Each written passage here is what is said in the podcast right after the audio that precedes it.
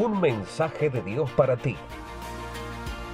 Por el pastor Ricardo Pichardo. Muy buenos días, queridos amigos y hermanos. Les habla su amigo, el pastor Ricardo Pichardo, con una pequeña reflexión para este día. Hoy llegamos al capítulo 5 del libro de los Hechos y vamos a ver una historia bastante triste que tiene relación con los últimos versículos del capítulo anterior.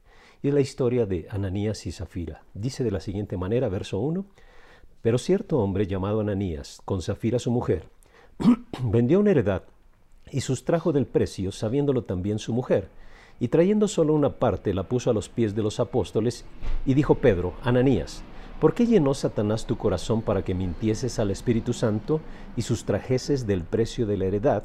Reteniéndola no se te quedaba a ti, y vendida no estaba en tu poder. ¿Por qué pusiste esto en tu corazón? No has mentido a los hombres, sino a Dios. Al oír Ananías esta palabra, cayó y expiró. Y vino un gran temor sobre todos los que lo oyeron. Le decía que esta porción tiene relación con el capítulo anterior, pues al final del capítulo 4 nos encontramos a Bernabé, ya recuerda su nombre, su nombre era José, le pusieron de apodo Bernabé, que traducido es hijo de consolación, él también tenía una heredad y la vendió y la puso a los pies de los apóstoles. ¿Puede usted imaginarse qué eh, percepción tuvo la gente, los apóstoles, acerca de Bernabé. Seguramente eso generó una muy buena imagen de Bernabé, pero no solamente eso, sino principalmente que él era un hombre que brindaba consuelo a las personas a su alrededor. Seguramente Ananías y Zafira fueron, eh, pues se maravillaron de la manera en que ahora veían a Bernabé y ellos eh, envidiaron esa imagen de Bernabé ante los demás y quisieron hacer lo mismo, solamente que desde ese anhelo en su corazón de que los demás los vieran a ellos, que los demás vieran su imagen, crearse una reputación, desde ahí ya empezaban los problemas.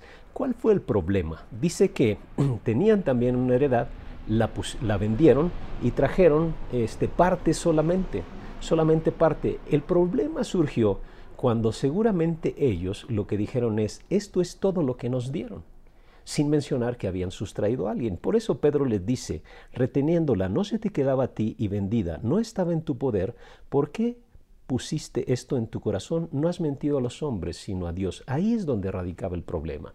Y ahí es donde radica el problema de muchas personas que tratan de crear una imagen delante de los hombres, olvidándose que hay alguien que siempre nos observa, que es Dios. Yo me, imagino a muchas personas cuando van a tomar ciertas decisiones que saben eh, de antemano que no son correctas, voltean hacia diversos lados para ver si alguien los mira, voltean a la izquierda, voltean a la derecha, de frente, atrás, y no, no me ve nadie, vámonos. Pero se olvidaron de un lugar a donde mirar, hacia arriba. Y el Señor siempre observa todo lo que hacemos.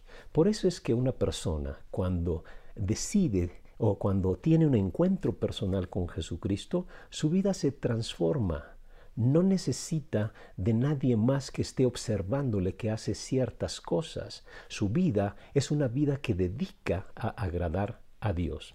Ahí radicó el problema de Ananías y Zafira. Si leemos más adelante, la misma suerte corrió Zafira, su mujer. También después ella pues expiró. Puede parecernos demasiado drástico este castigo para Ananías y Zafira, pero la Biblia nos muestra la seriedad de los compromisos con Dios, la seriedad de nuestra palabra, de nuestra actitud, de nuestros pensamientos delante de Dios. A veces no tomamos en cuenta la seriedad de la persona frente a la cual estamos, y ese es Dios. El Señor está en todo momento. La Biblia dice, la, Biblia nos muestra que Dios es omnipresente. Él está en todo lugar. Él está en todo lugar. Allí donde usted está, Él está. Y mire, si usted y yo tomáramos conciencia de la omnipresencia de Dios, de la omnisciencia de Dios, si tomáramos conciencia de la grandeza de quien es Él, nuestra vida se transformaría. Nuestra vida no sería la misma.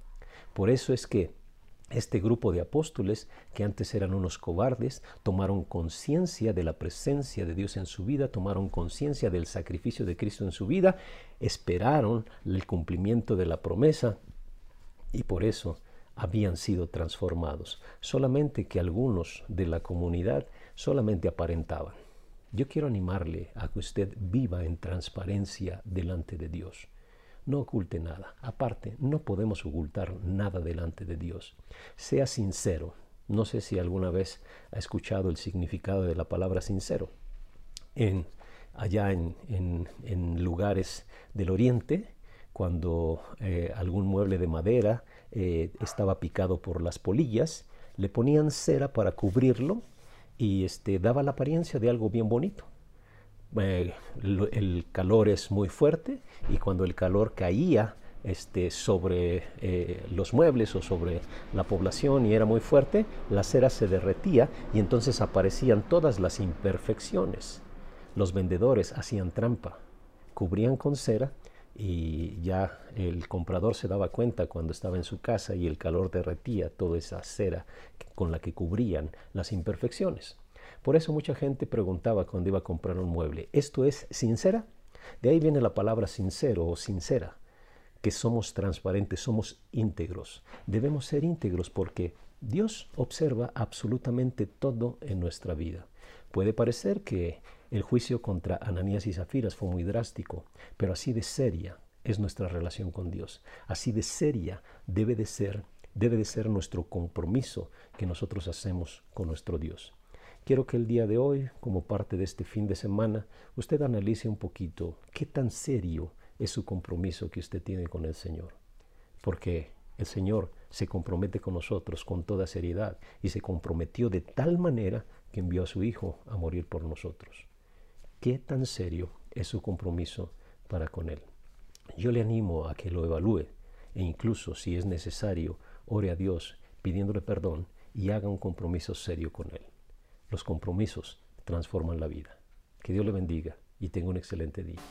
Este ha sido un mensaje de Dios para ti por el pastor Ricardo Pichardo.